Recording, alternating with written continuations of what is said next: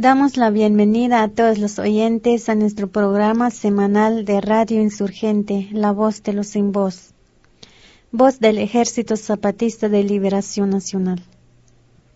Estamos muy alegres que estamos aquí transmitiendo para ustedes el día de hoy, viernes 6 de octubre de 2006. Aquí vamos a estar otra vez en las próximas semanas para hablar un poco del recorrido que va a continuar en estos días el delegado Cero por el norte del país como parte de la otra campaña. Y también vamos a estar haciendo una tarea que tenemos ahora como zapatistas de difundir la situación de los compañeros y compañeras que fueron detenidos en Atenco y Texcoco los días 3 y 4 de mayo de 2006 y que siguen injustamente presos. Esperamos que a ustedes también les da gusto escucharnos nuevamente y los invitamos a que nos acompañen en los siguientes minutos. Buen rollito Usted escucha Radio Insurgente la voz del Ejército Zapatista de Liberación Nacional. You listen to Radio Insurgente, the voice of the Zapatista. Vous écoutez la radio Insurgente, la voix de l'armée zapatiste de libération nationale. 皆さんはラジオインサーヘンテでサパタの国民救援部隊の声を聞いています。 Radyo Insurgente'yi dinliyorsunuz.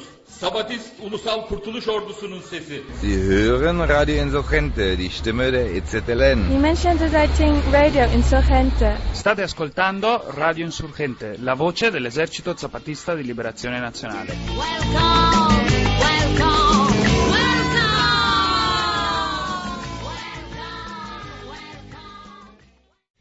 Bueno, compañeros y compañeras, hermanos y hermanas, como ya deben saber ustedes, esta semana los caracoles zapatistas abrieron nuevamente sus puertas. Después de cinco meses de que se declaró la alerta roja tras la represión en Atenco y el encarcelamiento de varios compas de la otra campaña. Una de las tareas que tenemos ahora como zapatistas es seguir en solidaridad con los compas presos y denunciar su situación hasta conseguir su libertad. Así que como zapatistas y como integrantes de la otra campaña, en Radio Insurgente también vamos a estar atentos para conocer y denunciar la situación de los compas que siguen en la cárcel.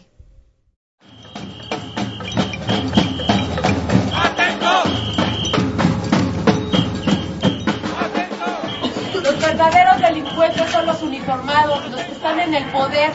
¿Dónde está la señora Marta Sagún defendiendo los derechos de la mujer cuando fuimos violadas?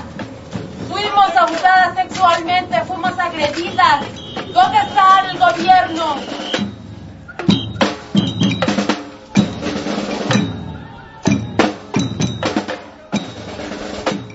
Mariana Selvas Gómez, Magdalena García Durán, Guillermo Selvas Pineda, Román Ordóñez, Rufino González Rojas, Suelen Gabriela Cuevas Jaramillo y Vicente García Murguía, presos en el penal de Santiaguito.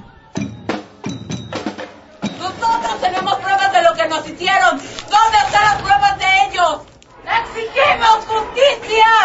¡Presos políticos! ¡Libertad! ¡Presos políticos! ¡Libertad! ¡Presos políticos! ¡Libertad! Y así, con cápsulas como la que acabamos de escuchar, vamos a nombrar a lo largo de este programa a cada uno de los y las compas que están presos todavía desde la represión en Atenco y Texcoco. Pero antes de continuar con la información, vamos a escuchar la siguiente canción del grupo La Polla Records, que se llama No más presos.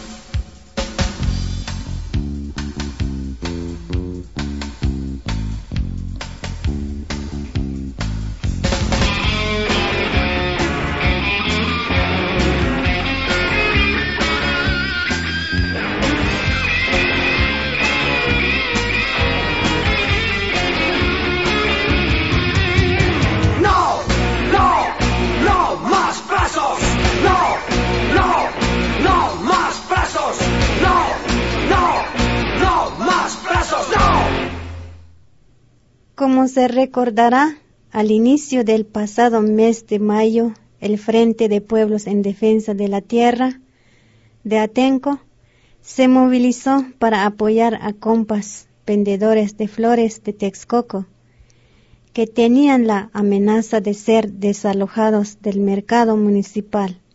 Entonces el gobierno municipal perredista fingió dialogar y negociar mientras llamaba a la policía del gobierno estatal priista y del gobierno federal panista para reprimir.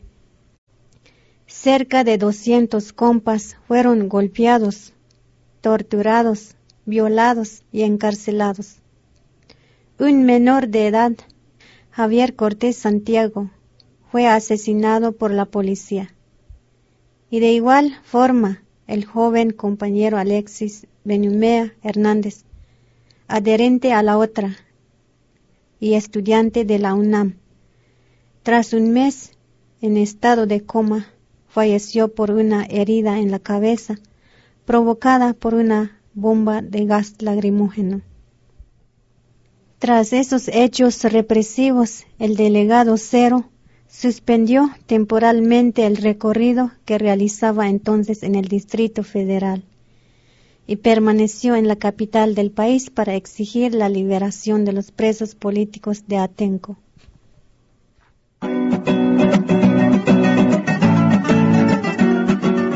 Aquí está escuchando usted Radio Insurgente, la voz de los sin la voz del Ejército Zapatista de Liberación Nacional, transmitiendo desde las montañas del sureste mexicano.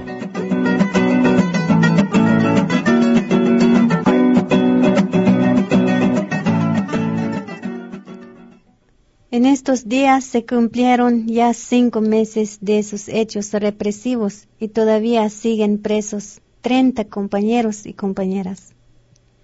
Tres de los compas presos se encuentran en el penal de máximo seguridad de La Palma y 27 en el penal de Santiaguito.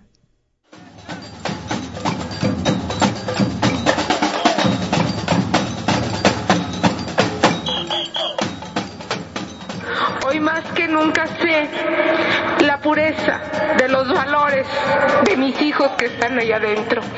Gracias pueblo, gracias indígenas, gracias gente tan querida que están apoyando la lucha, la lucha por la liberación de estos hijos nuestros, de estos familiares, de estos novios, amigos que están adentro de este penal sufriendo la represión de este gobierno.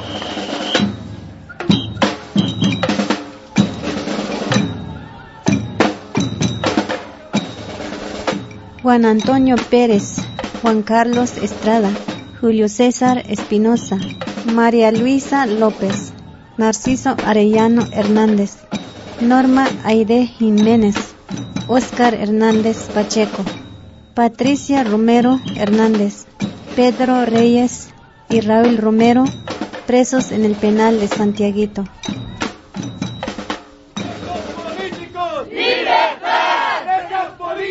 ¡Libertad! ¡Libertad! ¡Libertad! ¡A los presos por luchar! ¡Libertad! ¡Libertad! ¡A los presos por luchar! Hace unos días, otros siete compañeros integrantes de la Comisión Sexta del Ejército Zapatista de Liberación Nacional viajaron al centro del país para apoyar las acciones a favor de la libertad de los presos de Atenco y Texcoco.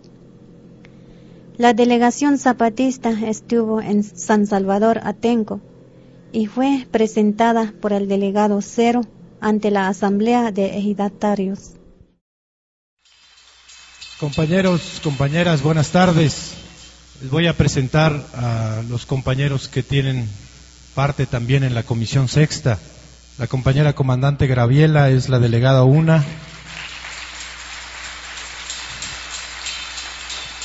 El compañero comandante Cebedeo es el delegado 2.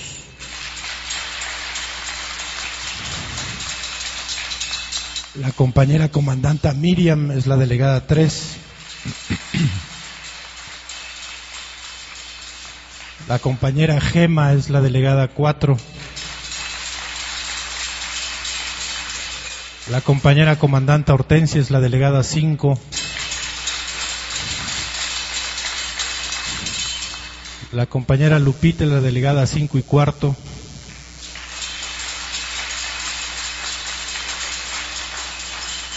El compañero comandante David, el delegado 6.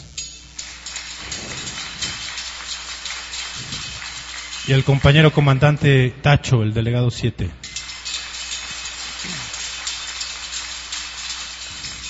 Compañeros y compañeras, estos son algunos de mis jefes allá en el Ejército Zapatista de Liberación Nacional en las montañas del sureste mexicano.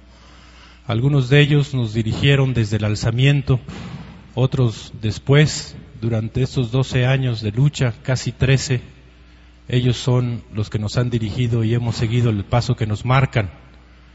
Ellos tienen un mensaje que traen de las comunidades zapatistas, de nuestras comunidades para el pueblo de Atenco y especialmente para los compañeros y compañeras del Frente de Pueblos en Defensa de la Tierra. Allí en San Salvador Atenco, la compañera comandanta Hortensia dio unas palabras solidarias a los familiares y amigos de los presos y presas. Queremos pues decirles, nosotras, las mujeres indígenas zapatistas y las mujeres de la otra campaña, debemos buscar la forma cómo luchar y debemos luchar pues por la libertad de los presos y presas de Atenco. Pero no solo, sino que también debemos luchar por la libertad de todos los presos políticos que están en los diferentes cárceles de México. Quiero decirles a las mujeres de Atenco, a la compañera Magdalena que es indígena y a las compañeras de la otra campaña que no se rindan, que no se desaniman.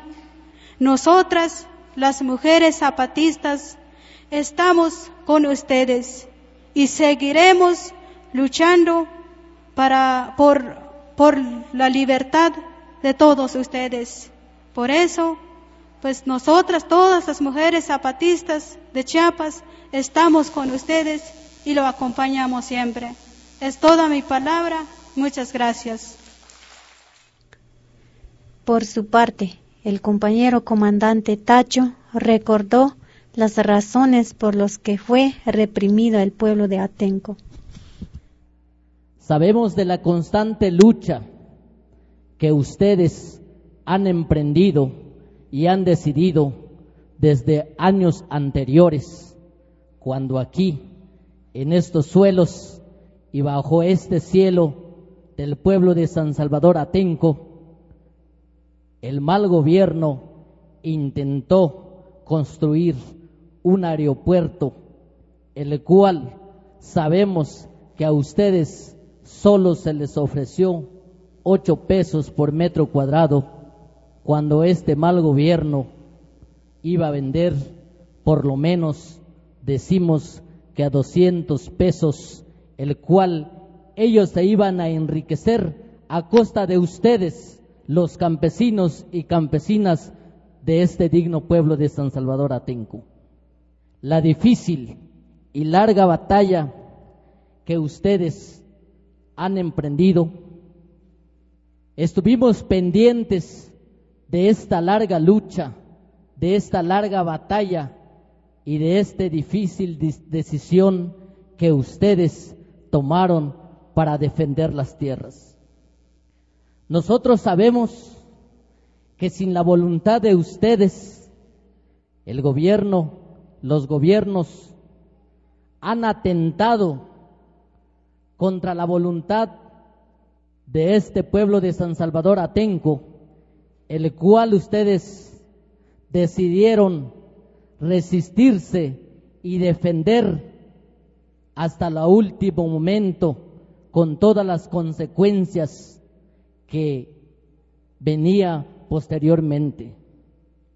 Esa decisión que ustedes tomaron fue ejemplo para muchos campesinos e indígenas, campesinas e indígenas, hombres y mujeres, porque en los distintos puntos del territorio nacional Esto que pasó en este pueblo está ocurriendo en otros lados de nuestro territorio nacional, con otras formas, pero con las mismas manias. Es decir, que a los campesinos e indígenas de estos suelos quieren despojarnos con la intención otra vez una nueva conquista como en tiempos del porfiriato, pero ahora con sus famosos programas y proyectos, empezando por Procede, es decir, como un programa, y luego sigue el Prosecom. Estos planes de estos malos gobiernos es para destruirnos, es para acabarnos, es para que sus planes se puedan llevar a cabo con los otros gobiernos de los países, ya no solo capitalistas, son los, el nuevo grupo de ricos, el cual los identificamos como el neoliberalismo. Lo que quieren es que las mejores tierras, que los mejores lugares más bonitos donde vivamos puedan poner sus centros de diversión, sus centros turísticos, sus grandes tiendas, sus grandes negocios, sus grandes comercios. Eso es lo que pretenden hacer. Nosotros no los vamos a dejar.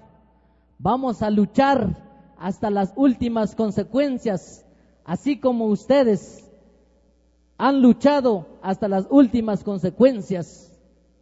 Nosotros sabemos que ustedes, los compañeros y las compañeras de San Salvador Atenco, por defender a otros campesinos, a otros compañeros productores de flores, la soberbia del enemigo cobró lo que ustedes ganaron antes cuando no los dejaron hacer la pista de aviación. Tomó venganza el mal gobierno y por eso hay compañeros y compañeras injustamente encarcelados. El compañero comandante David también reiteró la solidaridad de los zapatistas con los compas de Atenco y anunció qué acciones realizará nuestra organización zapatista desde Chiapas para apoyar la libertad de los presos. Hermanos, compañeros y compañeras, pues esto es entonces el mensaje que les traemos de parte de nuestros pueblos, que no se rindan, que no se vendan, que sigan organizándose, que se mantengan unidos, que se mantengan firmes, a pesar de las grandes amenazas y persecuciones que tienen. Eso es lo que queremos decirles. Y no los vamos a dejar solos. A Salvador tengo con sus luchas, con su resistencia y con todo lo que lo que tiene que hacer. No los vamos a dejar solos, hermanos y hermanas. Vamos a estar cerca de ustedes. Vamos a estar pendientes de ustedes. Y para esto vamos a dejar una pequeña comisión que va a estar cerca de ustedes en la capital de nuestro país van a permanecer compañeros comandantes y comandantas.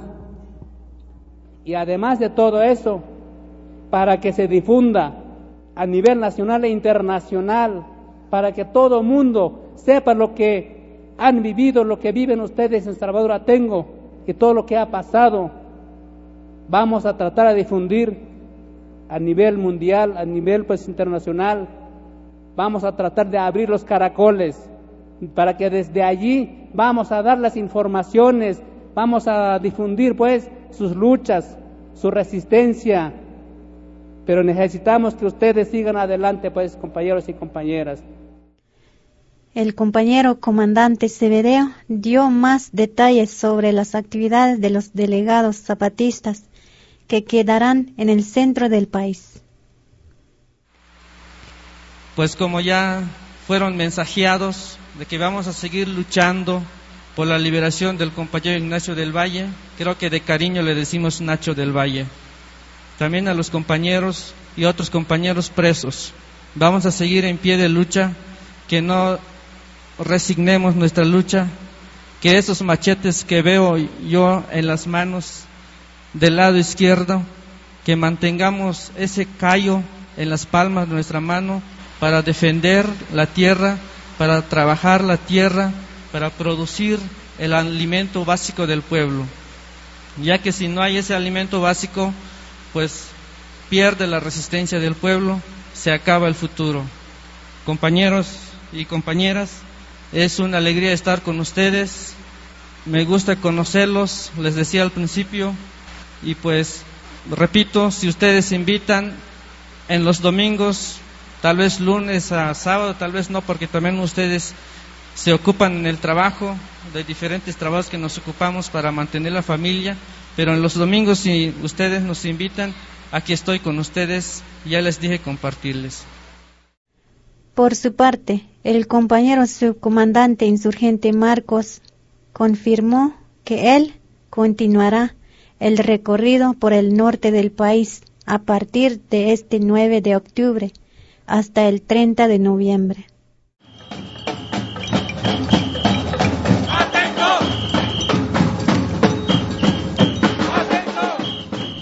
Solamente les quiero decir a mis compañeros de allá adentro, a mi carnalito Alejandro y a mi carnal Mario y a todos, a todos que vamos a seguir aquí, que no los dejamos solos y que aquí vamos a estar en pie de lucha. Gracias.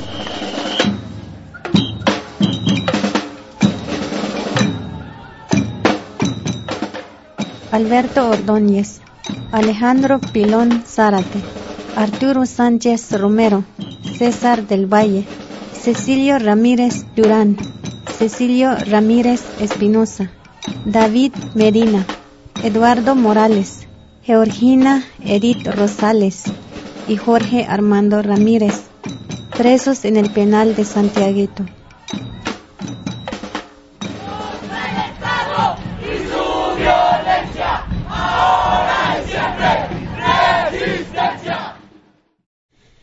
Bueno, pues ya escuchamos un poco cómo va a seguir el camino ahora de la Comisión Sexta Zapatista.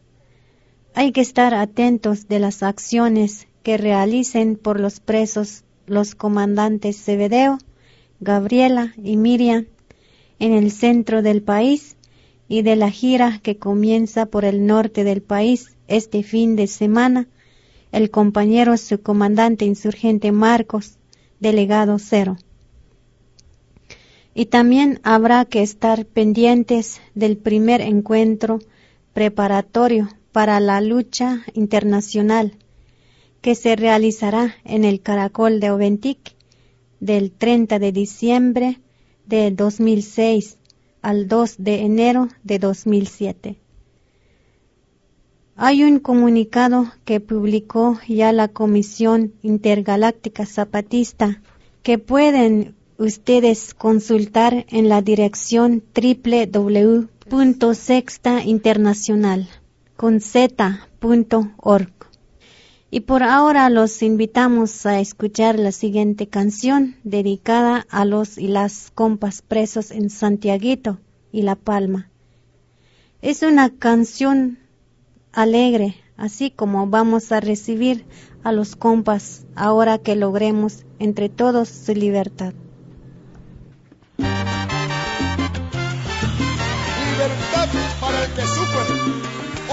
Óyeme bien, preso humilde, con el mismo sabor en el 81, con el sabor boricua.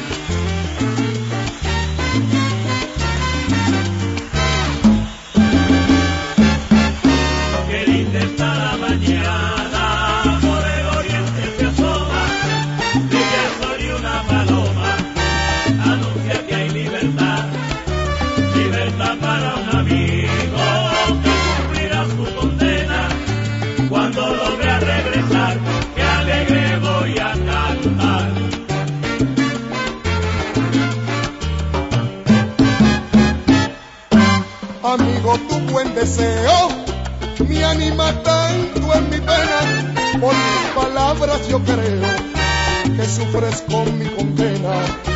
El día se va acercando, el tiempo será testigo de que te estaré invitando para que cantes conmigo. ¡Ah, me María!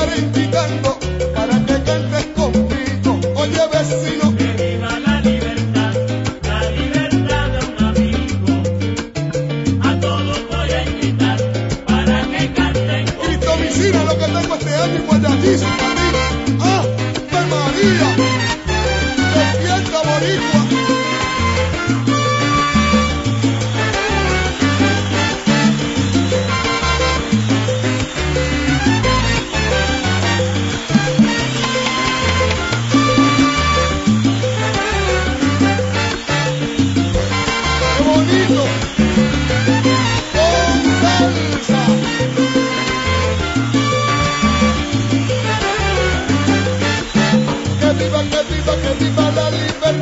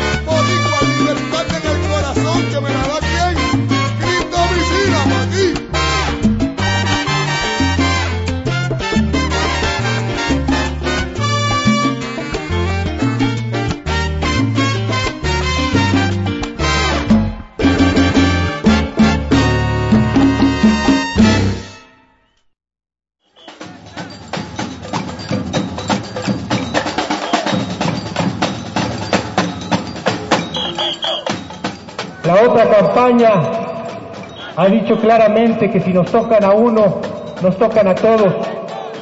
Atenco y el Frente de Pueblos en Defensa de la Tierra así lo entendió. Fue su nobleza y su compromiso con la gente de abajo la que los llevó a Texcoco a defender esta gente. Ahora, hoy, nosotros, nosotras, la otra campaña no podemos hacer menos. En todo el país nos vamos a movilizar por esa libertad.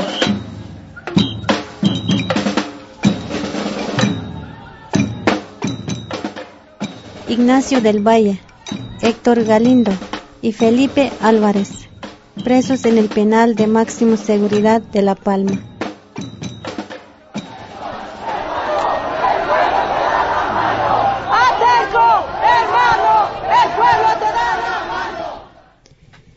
Este primero de octubre, los delegados de la Comisión Sexta Zapatista participó también en una mesa de análisis sobre la situación actual de nuestro país. En esa reunión dieron su palabra el delegado Cero y compañeros de la revista Rebeldía, de la organización Unidos, del Partido de los Comunistas y del Frente Popular Francisco Villa Independiente. Uno de los temas que se abordaron en la reunión fue la situación en Oaxaca, donde todo indica que el gobierno prepara un operativo represivo, a pesar de que dice que no lo va a hacer. Unos compañeros de la Asamblea Popular del Pueblo de Oaxaca también estuvieron en la reunión e informaron de la grave situación que enfrenta la resistencia organizada oaxaqueña en contra del gobernador Ulises Ruiz. Escuchemos un poco de los que platicó uno de esos compañeros que además es integrante de la otra campaña. Yo soy eh, Macha, miembro del Consejo de Unión Hidalgo allá del Istmo de Tehuantepec, eh, que a la vez es adherente a la otra campaña y también este, somos, eh, por acuerdo de asamblea de nuestros consejos, miembros de la Asamblea Popular de los Pueblos de Oaxaca. En los últimos días eh, hemos estado sobre todo en la capital del estado y como menciona el compañero, efectivamente hemos visto que eh, la tensión cada vez es más fuerte. En la conciencia de la gente en Oaxaca está presente de que el gobierno ya decidió este, reprimir al movimiento de los pueblos y, y de todo el pueblo de Oaxaca. Y entonces lo que se está sobre todo trabajando en estos momentos en las instalaciones del gobierno tomadas, en los medios de comunicación tomados, en las barricadas, en los más de 30 ayuntamientos tomados, es en cómo vamos a resistir esta embestida del gobierno. Sabemos que eh, la decisión incluye la entrada del ejército y eso significa que ante pues nuestro movimiento que es como dijo el compañero pacífico pues seguramente habrá este, muchas agresiones hacia nosotros y que nosotros bueno pues vamos a defendernos con lo que lo, con lo que tenemos es importante mencionarles que en la actitud de los compañeros en todas las posiciones no está el de huir o el de esconderse, sino más bien el de dignamente este, resistir. Y eso es algo que la misma ah, Asamblea Popular de los Pueblos de Oaxaca, como se llama esta organización que de alguna manera eh, dirige al movimiento, está también fuera de sus manos, se ha dado cuenta que, el apoyo de la gente en los pueblos y, y en las barricadas y en las tomas rebasa en muchas ocasiones la misma decisión que pueda tomar esta Asamblea Popular de los Pueblos de Oaxaca.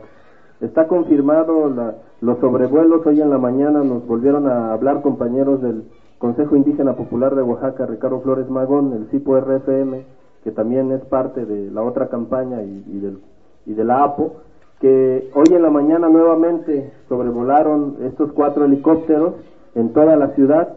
Eh, se cree que bueno pues es un asunto de estar viendo este, qué, qué rutas son las más viables para ingresar al centro de la ciudad, que es donde está la mayor parte de, de la resistencia, pero también desde todos los puntos de la ciudad de Oaxaca, pues hay barricadas que sobre todo se ponen en la noche, no durante el día, y que una incursión durante la noche o la madrugada tendría que enfrentar primero a estas barricadas para llegar hasta el centro de la ciudad, pero si es de día, este, pues no habrá necesidad de, enfrentar estas primeras barricadas, sino directamente el centro de la ciudad. Y nosotros pensamos también que, que la incursión va a ser en las distintas regiones. Hay que recordar que la, la sierra de por sí, este, a raíz de que apareció este supuesto grupo armado, eh, está militarizado, que, que ya desembarcaron tanto en Huatulco como en Salina Cruz también, este, pues gente de la Armada, que hay, eh, nos informan compañeros del, CIPO que, que también se ha confirmado que existen ya este, los tanques de eh, eh, tanques pues de, guerra del ejército y en la mañana también este compañeros de la comunidad de Guayapan es un municipio que está junto a la ciudad de Oaxaca en donde hay un campamento militar, nos dicen que desde la mañana empezaron ya las movilizaciones de, de- los grupos del ejército de esta de, de- de esta de este cuartel que abandonaron el cuartel, que no supieron exactamente hacia dónde se dirigían, pero que eso supone que ya están definitivamente preparando pues la incursión a este a la ciudad. Eh, se piensa que el- en primer momento eh, ingresará la Policía Federal Preventiva.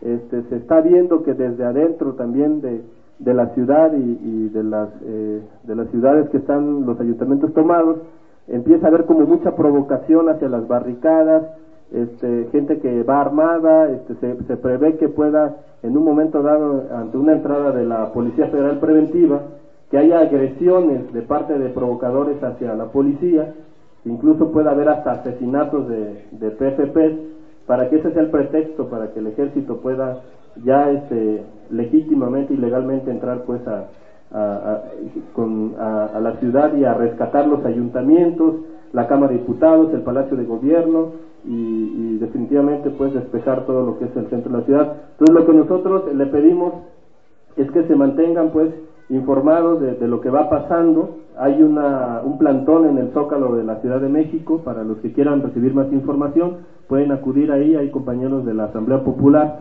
y este bueno decirles que la Asamblea Popular de los Pueblos de Oaxaca es eso, están los pueblos de Oaxaca ahí y que tienen muchos rostros allá adentro, ¿no? Y ahí estamos también los que somos parte de la otra campaña, porque bueno, nosotros sobre todo creemos en lo que hemos dicho que es el trabajo desde abajo y a la izquierda, y es lo que estamos haciendo en Oaxaca. Nosotros sobre todo estamos en las tomas, en las barricadas, en, la, en las colonias populares, en las comunidades, y muy pocos de nosotros no- estamos eh, participando en las asambleas de, de popular del pueblo de Oaxaca, pero sí va una, un- a algunos compañeros de distintas organizaciones, pero sobre todo estamos tratando de, de, de más estar desde abajo, pues ahí en Oaxaca, y bueno, les pedimos que ojalá aquí se pudiera como abrir un poco más eh, este asunto de la información y de, y de ah, el análisis sobre Oaxaca y que pudiera también eh, es- eh, esta reunión de alguna manera hacer por lo menos alguna mención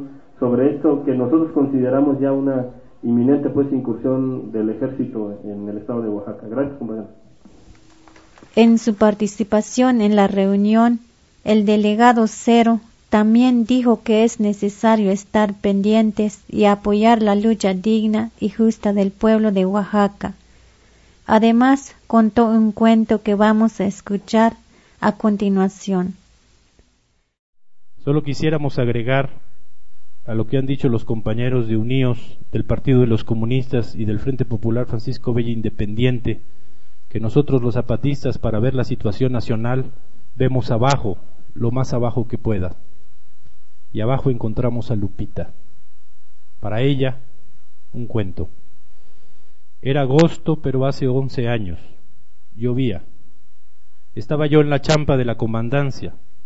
Trataba de armar una trampa para un ratón que asolaba mi magra biblioteca de montaña. Debo decir que se trataba, justo es reconocerlo, de un ratón ilustrado, pues tenía una marcada preferencia por los clásicos. Habiendo devorado las ediciones de la Iliada y la Odisea, iniciaba a roer, a roer la primera parte del ingenioso hidalgo Don Quijote de la Mancha cuando lo descubrí. La trampa que le preparaba era de una crueldad sofisticada. Consistía en un compendio de las propuestas de los partidos políticos electorales. Seguro moriría indigestado. Llegó entonces el andulio y se sentó en la banquita a mi lado. A diferencia de otras veces en las que el andulio se interesaba en lo que yo estuviera haciendo, esa vez solo suspiraba profundamente, la mirada perdida. Al principio me alegré. Pensaba yo que por fin el andulio había entendido que no me gustaba que me interrumpiera con preguntas existenciales. Al séptimo suspiro me preocupé y le pregunté qué le pasaba. La Rosita, dijo el andulio como si dijera, mirad esta mortal herida que no cierra y en su luz se renueva. Debo decirles que la Rosita era entonces una niña de unos seis años, ahora ya debe ser toda una soltera, que vivía en el pueblo del Andulio. La Rosita solía jugar con la banda de los niños de Santito, que por lo regular incluía, además de al Andulio, a la Amarilla, que era algo así como la jefa de la pandilla, al Andresito, que era como el novato al que todos le cargan la mano, el Uber, que era el gandalla de la banda y hermano de la Rosita, y la Rosita, que era la callada y discreta. Fue el Andresito quien explicó lo que le ocurría al Andulio. Oí, Chup, si me lo das una vijiga, te digo que el Andulio está bien enamorado con la Rosita, pero si no me das, entonces no te digo. Yo, sin dejar de notar la falta de habilidad de Andresito para negociar, busqué una vejiga mientras miré de reojo al Andulio. El Andulio ni se dio por enterado de que el Andresito lo había delatado, lo que era grave. Le dije al Andresito que fuéramos a pescar a la laguna. La laguna no era una laguna, sino un charco muy grande que las lluvias formaban en medio del bosque a las afueras de Santito. Pescados no tenía, era un charco, pues, pero el Andulio y el Andresito solían invitarme a pescar cada que tenían que huir de la amarilla y de sus regaños por no hacer la tarea de la Escuela Autónoma Zapatista. No siempre los acompañaba, pero a veces me sentaba con ellos a la orilla del charco y escuchaba en silencio las pláticas que entre esos dos niños zapatistas se daban. A ninguno de nosotros parecía molestarle el hecho de que no llevábamos ni siquiera hilo para la pesca. La versión oficial era que estábamos pescando. Y ahí, sentados y platicando, nos pasaba el tiempo hasta que la tarde diluía sus últimos colores en la sombra de una noche adelantada. La mamá del Andulio me contó una vez que los dos niños llegaban contando historias increíbles, que es que habían pescado un monstruo en la laguna y que el monstruo lo quería comer al sub, que el sub mucho miedo tuvo, pero que el Andulio lo había pegado en su cabeza al monstruo y lo había dejado privado y que lo habían echado otra vuelta a la laguna, porque claro lo vieron que el monstruo se había encabronado porque lo sacaron del agua y que el sub se puso muy contento de que el andulio le salvó la vida y entonces les contó un cuento y por eso tardaron, pero que mañana sí lo iban a hacer la tarea. Y la amarilla, ¿acaso hay monstruo en la laguna? Puro ajolote y sapos hay. Y el andulio, hay. Y la amarilla, no hay. Y el andullo, el andulio, hay. ¿Verdad, Andresito? Pero a esas alturas el Andresito ya se había dormido, de pie y recargado en las piernas de su madre. No hay, insistía la amarilla. Hay monstruo, pero ¿acaso sale cuando hay niñas? Pregúntalo al sub. Así zanjaba el andulio la discusión. Cualquier día en la tarde, cuando la escuela y los múltiples quehaceres les dejaban algo de tiempo, la banda del andulio aparecía en nuestro cuartel. La amarilla y la rosita llegaban también, pero acaso intuyendo lo que significaba el letrero que en un costado de la champa rezaba Club de Toby, no se admiten mujeres, se iban con las insurgentas en algo así como lo que llaman solidaridad de género. El andulio, sin que nadie se lo requiriera, se asomaba a lo que estuviera yo haciendo, intentaba alguna plática y si no era secundado, se iba al fogón donde la tropa insurgente preparaba la segunda de las dos comidas que componen la dieta zapatista. Una vez, después de que se fue el andulio, aparecieron todos los varones insurgentes amontonados en la puerta de la comandancia.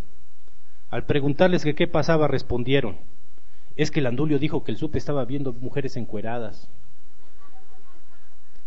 Er, ¿Acaso son mujeres encueradas? Es un libro de anatomía, dije yo mientras tapaba con un pasamontaña sucio una revista con muchas X. Pero bueno, les contaba yo de esa tarde cuando fuimos con el andecito a pescar a la laguna de Santito. Lo llevamos al andulio que caminaba como zombi. Mientras el andrecito juntaba piedras para estar preparado por si el monstruo se aparecía, me senté junto al andulio. Encendí la pipa y esperé en silencio, sabiendo que las heridas que el amor inflige no tardan en buscar aliviarse en vano con palabras. Oí Sub, ¿qué voy a hacer? Rompió el silencio el andulio y agregó, ¿acaso me va a querer? Yo estaba por describirle al Andulio diferentes formas de suicidio, algunas elegantes, otras ordinarias, pero el Andresito regresó con un cargamento de piedras que por su tamaño dudo que le hicieran daño alguno al supuesto monstruo de la laguna. De por sí no lo quieren, yo ya lo pregunté, dijo el Andresito mientras acomodaba las piedras en montoncitos. ¿Y qué le preguntaste? Cuestioné agarrando una piedra y la tiradora del andulio. No fuera a ser cierto lo del monstruo, y yo desarmado y con mi supuesto defensor, el andulio, herido de gravedad e irremediablemente moribundo por culpa de la rosita. Le pregunté, claro, si es que lo va a casar con el andulio, respondió el Andresito calando su tiradora. ¿Y qué te dijo? insistí mientras probaba puntería contra un árbol. Fallé. Se corrió chillando a su casa, pero yo lo miré en su ojo que iba a decir que no, dijo el Andresito y acertó al árbol. No me pareció una conclusión objetiva, así que traté de explicarle al Andulio que no todo estaba perdido, que seguramente el Andresito no había mirado bien su ojo de la rosita, y que lo más seguro era que quién sabe si lo iban a querer o no. Que en estos casos lo mejor era seguir alimentando la incertidumbre, porque no fuera a ser que en efecto no lo quisieran, y yo me iba a quedar sin defensor, y qué tal que ahora sí aparecía el monstruo, y entonces sí se chingó Roma. El andulio me miró con, con atención mientras escuchaba mi argumentación, que dicho sea de paso, era mejor que la de las autoridades electorales para justificar la imposición de Felipe Calderón como presidente de México. Cuando terminé, el andulio, demostrando que estaba en otro canal, preguntó ¿Y esa señora Roma es bonitilla como las mujeres encueradas que mira usted? Yo me quedé callado, dudando entre volver a probar puntería en el árbol o en la cabeza del andulio. Porque la Rosita sí es bonitilla, dijo el andulio sonriendo con cara iluminada. Caso es bonitilla, es niña pues, intervino el Andresito demostrando que a diferencia del andulio, él todavía era un niño. Es, dijo el andulio, mientras recuperaba su tiradora y tomaba una piedra del montoncito. El Andresito empezó a tomar distancia. Un redoble de tambor presagiaba el duelo. Bueno, en realidad no sonó nada, pero es para darles una impresión del ambiente. Pero si no se escuchó un tambor, sí lo hizo un crujido que anunció el desgajamiento de la rama de un árbol. ¡El monstruo! gritó el Andresito y salió corriendo. Detrás de él, pero igual de veloz, se fue el andulio.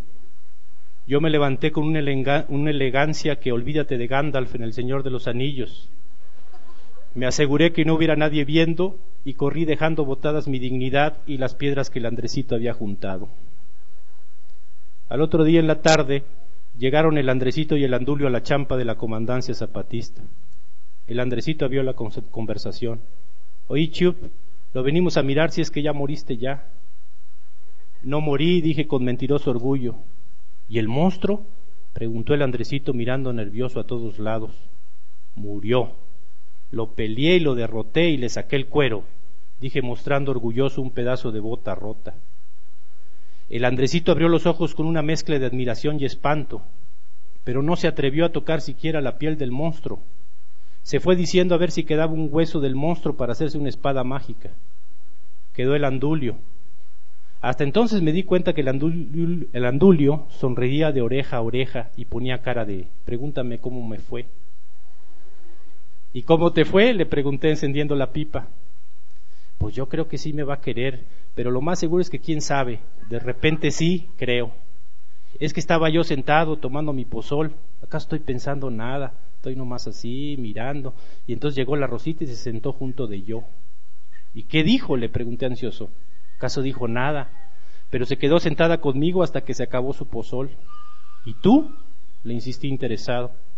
¿Yo acaso lo terminé mi pozol? Si no bajaba, estaba con mucha nerviosidad, dijo el andulio con cara de hazte cargo de mi situación. ¿Y entonces qué vas a hacer? cuestioné con morbo. ¿Yo? Vos. Vos vas a escribir una carta, una carta de amores y esas cosas. Mm, una carta de amores y esas cosas. Pero Andulio la Rosita no sabe leer, le dije para desanimarlo y para eludir el trabajo. Todavía, pero va a la escuela autónoma zapatista y de repente un día va a saber y lo va a leer y se va a enamorar conmigo. Y luego, le pregunté. El andulio quedó pensando, como que esa parte no la había tomado en cuenta. En eso regresó el Andresito. ¿Acaso hay hueso del monstruo? dijo desilusionado. ¿Acaso tienen hueso los monstruos? Tienen adentro unos alambres mágicos, como este, dije tomando del suelo un cable suelto que debió ser de algún aparato de radio. El Andresito quedó pensando. Después de un rato dijo, ¿Y qué tal que el monstruo tenía hijos y se crecieron y están encabronados porque lo sacaste el cuero de su papá monstruo y van a venir a comerte de una vez? Yo tragué saliva, pero me recompuse rápidamente. ¿Acaso los monstruos comen sus comandantes? No. ¿Y comen niños? preguntó temeroso el Andresito. Solo si se llaman Andrés, dije como de pasada. Ahora fue el Andresito el que tragó saliva, pero también se recompuso. Yo de por sí me voy a poner otro nombre de lucha y ya no voy a ser Andresito. Ah, sí, ¿y cómo te vas a llamar? Chup, dijo el Andresito y tomó una de mis pipas. No se puede porque yo ya me llamo así, le dije mientras le quité la pipa. Sí, pero yo soy el otro Chup, exclamó el Andresito y tomó de nuevo la pipa y salió corriendo. Yo dudé entre salir corriendo con un machete detrás del Andresito o avisar por radio a la guardia para que lo detuvieran y torturaran hasta que entregara la pipa, o acusarlo con su mamá para que se lo sonara, o intentar sobornarlo como si se tratara de un funcionario electoral, o consolarme con que la pipa ya estaba rota de la boquilla. Antes de que decidiera, el andulio irrumpió mis, mis interrumpió mis pensamientos y me recordó lo de la carta para la Rosita. Se le escribí y el andulio garabateó su nombre como firma. Dobló con cuidado la carta y la guardó en una bolsita de plástico. Se fue. Esto que les cuento fue hace más de once años. Ahora la Rosita ya debe estar crecida. Tal vez el andulio no le entregó la carta, o tal vez sí. O tal vez el andulio le va a entregar la carta todavía. Tal vez el andulio y la Rosita, bajo el techo de esas letras, encontrarán sus cuerpos y se encontrarán una madrugada. Tal vez un relámpago recorrerá sus pieles, tal vez sus suspiros renombrarán cada parte nueva que nazca de las caricias, o tal vez no, tal vez son otros los ojos que desvelan al andulio, otras las piernas que se enredan con las suyas, otra la humedad que sediento bebe. Tal vez es otra la mano que recorre la geografía de la rosita, otro el abrazo que ciñe su cintura, otro el cuerpo que monta hasta el dulce cansancio, o tal vez el amor es impertinente, acecha aún en la sombra. Y tal vez el Andresito encontró por fin un hueso del monstruo y se hizo una espada mágica, y ahora la blande desafiando al poderoso, como de por sí se alzan las rebeldías en la otra campaña, en todos los rincones de México y en tierras zapatistas, en las montañas del sureste mexicano. Vale, salud y en cualquier caso, tal vez para todo eso sirva este cuento. Gracias compañeros, compañeras. Bueno, compañeros y compañeras, ya se termina por hoy nuestra emisión. Esperamos que vamos a transmitir otra vez la próxima semana y que ustedes nos van a escuchar. Por ahora los dejamos con una canción de los Tigres del Norte que se llama Vivan los mojados. Y es que acuérdense que pronto va a llegar la gira de la otra campaña por la frontera con Estados Unidos, donde el gobierno gringo va a comenzar a construir un muro más de la vergüenza. Los dejamos pues con esta canción. Hasta la próxima. Porque somos los mojados, siempre nos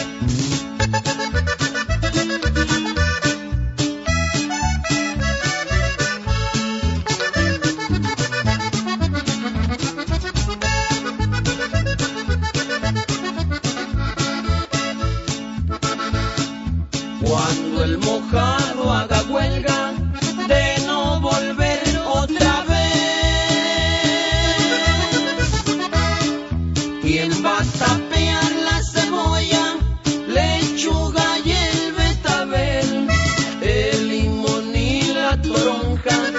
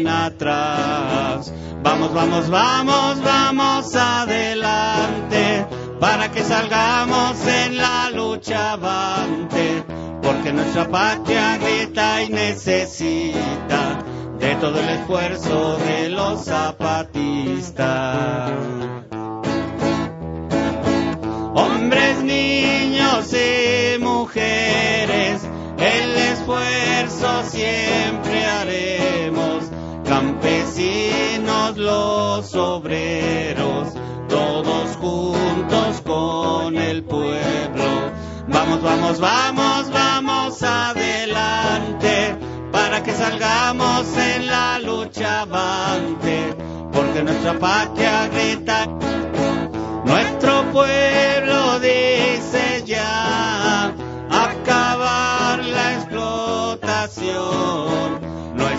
historia dice ya, lucha de liberación.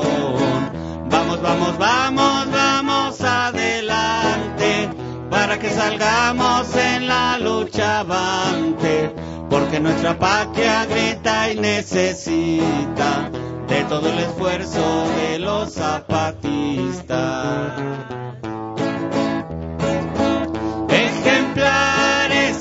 Hay que ser y seguir nuestra consigna, que vivamos por la patria o morir por la libertad. Vamos, vamos, vamos, vamos adelante para que salgamos en la lucha avante, porque nuestra patria grita y necesita de todo el esfuerzo de los zapatistas. Vamos, vamos, vamos, vamos adelante para que salgamos en la lucha avante, porque nuestra patria grita y necesita de todo el esfuerzo de los zapatistas.